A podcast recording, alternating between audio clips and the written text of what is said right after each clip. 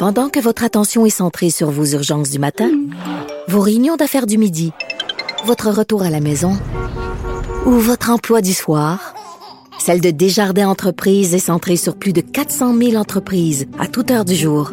Grâce à notre connaissance des secteurs d'activité et à notre accompagnement spécialisé, nous aidons les entrepreneurs à relever chaque défi pour qu'ils puissent rester centrés sur ce qui compte, le développement de leur entreprise. Et l'actualité, c'est comme le yin et le yang. Impossible de les dissocier. Politiquement incorrect.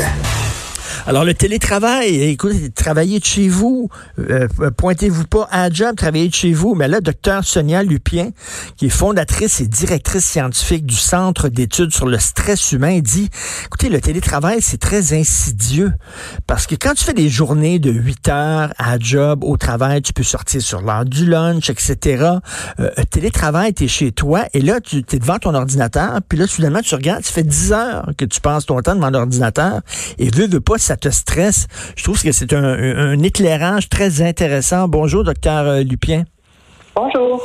Docteur Sonia Lupien, d'ailleurs, il faut, il faut le dire, il hein, faut le rappeler aux gens, le stress, ça a été, euh, ça a été découvert, ça a été comme concept, ça a été analysé, euh, ça a été étudié pour la première fois à Montréal. C'était le docteur Hans Selle, on se souvient, qui avait, qui avait le premier, s'était penché sur le stress. Oui, absolument. Donc, euh, il y a de très, très bons euh, chercheurs euh, montréalais et canadiens sur le stress. Il y a deux groupes qui sont très bons sur la science du stress, les Canadiens et les Allemands. Et les Allemands. Et là, vous dites qu'il y a un risque avec le télétravail, c'est-à-dire de, de la surcharge mentale. Qu'est-ce que vous voulez dire? Il y a un risque. En fait, il faut faire attention à ça, c'est-à-dire cette surcharge mentale-là. Pensez-y, il y a trois, quatre siècles, nos aïeux étaient sur une terre en arrière d'un bœuf en train de semer. Là. Hmm. Ça fait pas longtemps qu'on a construit tous ces gros buildings, même avant qu'on ait la COVID, là, où on va travailler 10 heures par jour de la tête. Avant, on travaillait beaucoup plus du corps. On arrivait hmm. fatigué, crevé, mort, puis bon.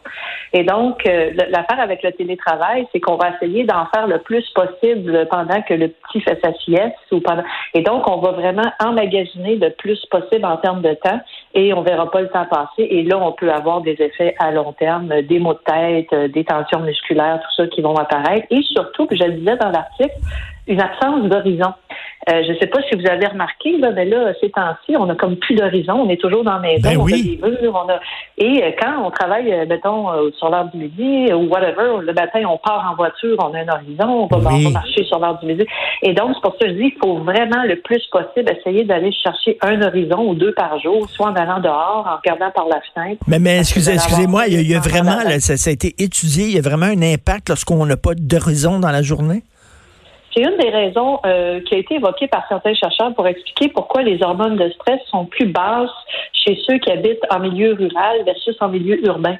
Hein, on a déjà démontré que le fait de vivre dans des villes, ça met des concentrations d'hormones de stress plus élevées et euh, cette, euh, cette présence-là de l'horizon pour le cerveau a été euh, soulevée par certains chercheurs comme étant un des facteurs qui peut expliquer ça. Ben, tout à fait, tout à fait.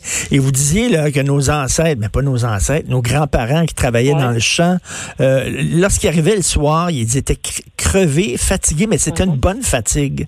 C'est une bonne fatigue. Ils, étaient ils travaillaient fort dans leur corps, tandis que la fatigue mentale est une fatigue beaucoup plus insidieuse. Absolument. De plus en plus, on commence à vouloir chercher ça, les effets de la surcharge mentale, nos courriels qui finissent plus de rentrer, tout ça. Ça ne va pas diminuer avec le confinement à la maison. J'ai même des collègues dans le monde qui disent que si on voulait être en parfaite santé, il faudrait faire une heure une heure de d'exercice physique pour chaque heure euh, travailler avec la tête. Et vous savez tous qu'on va manquer de temps si on fait ça.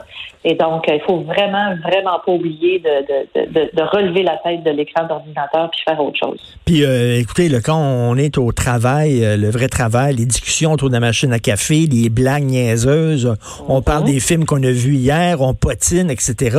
Ça fait du bien, ça aussi ça fait du bien. Puis dans la maison, ben, vous faites quoi? Vous allez vous lever pour aller à la salle de bain, puis vous allez ben revenir. Puis là, vous allez aller vous cacher parce que là, les deux petits sont en train de jouer au Monopoly. Vous avez cette heure que vous cherchiez depuis tant de temps pour finir le dossier. Donc, vous commencez déjà stressé, déjà tendu parce que vous avez peur que ça cogne à la porte avec un petit qui vous demande pas de jouer au Monopoly. Donc, tout ça va faire en sorte que euh, vous allez travailler en situation déjà de stress. Et euh, à long terme, ça va avoir son effet. Fait que si vous voulez faire ça pendant un petit bout de temps, il va falloir y aller mollo. Mais ben, c'est ça, comment on fait pour euh, éviter justement la surcharge mentale? ben, vous acceptez de ne pas être parfait, vous acceptez de ne pas être capable de sortir 8 heures de job comme vous le faisiez euh, auparavant. Vous acceptez... Et j'ai écrit un blog, un blog hier justement sur la force de l'adaptation. Vous devez accepter de vous adapter à la nouvelle situation, sinon vous allez avoir sérieusement mal au ventre. Ceux hmm. qui gèrent le mieux le stress, c'est ceux qui acceptent de s'adapter à la situation en cours. Donc, on peut plus aller à gauche, on va essayer d'aller à droite, on va essayer de faire autre chose, on va essayer de faire les choses différemment. On va essayer de pas sortir ce qu'on sortait avant le travail. C'est presque impossible. Et on va l'accepter on va s'adapter à ça, puis ça va déjà faire moins mal au ventre. Sortir sur le balcon? Euh, ceux, qui ont des cours, profiter de la cour de temps en temps?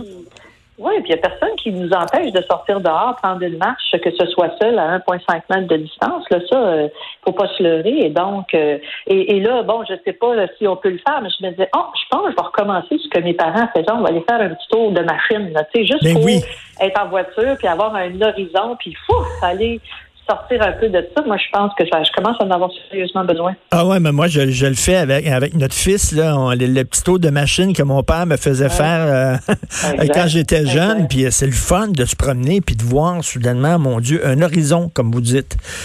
Et, soyez à l'affût du sentiment que vous avez quand vous allez le voir, vous allez le faire, vous allez le sentir, vous allez dire, ah, OK, et c'est ça. Allez-y avec votre intuition et il, vous, va vous donner les bons conseils. Mais là, bon, les enfants sont à la maison. Là, nous autres, il faut travailler, télétravail. Fait que là, les enfants, pendant ce temps-là, ben, ils sont devant leur écran. Ils sont devant leur ordinateur, ils jouent aux jeux vidéo. Ils, fait qu'eux autres aussi développent euh, les mêmes mots que nous, finalement. Exactement. J'ai dit hier à mon fils, oui, tu peux rester devant ton écran, mais lève ta tête à peu près une fois par heure, mets-toi une alarme, dédédédé, whatever, là. À chaque dix minutes, remonte en haut, on va aller marcher. il faut que tu donnes un break à ton cerveau, puis que tu lui donnes un horizon, parce qu'on va tous avoir de sérieux mal de tête, puis on va être pas mal tendu. Tout à fait. Moi, le bon, euh, il peut pas voir ses amis, bien sûr, parce qu'on a dit, il n'a pas le droit de recevoir d'amis à la maison pour nous, protéger. Heureusement, son jeu vidéo, heureusement, malheureusement, le jeu vidéo, il est interconnecté. Ça veut dire qu'il peut jouer avec ses amis. Je l'entends rigoler des fois, je l'entends rire, raconter des jokes.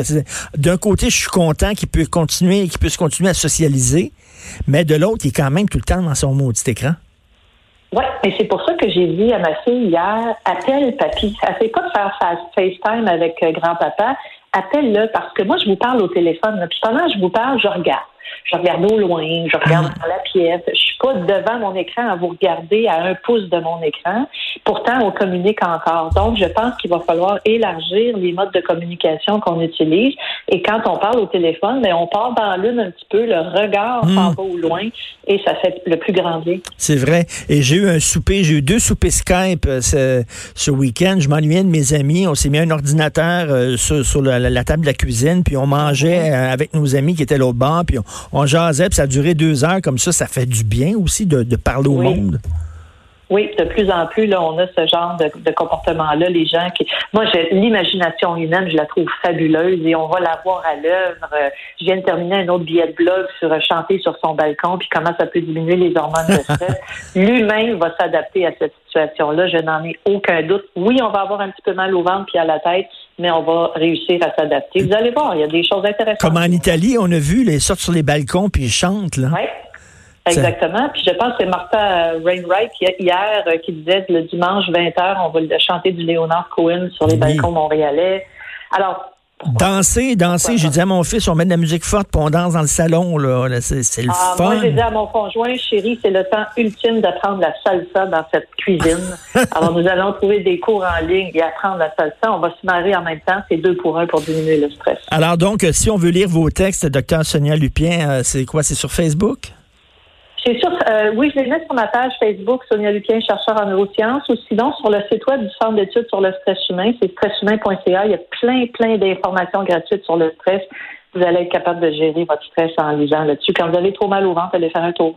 merci beaucoup, merci. Il y a plein de trucs euh, que je vais mettre en pratique. Merci, docteur Lupien. C'est moi qui vous remercie. Au revoir. Merci.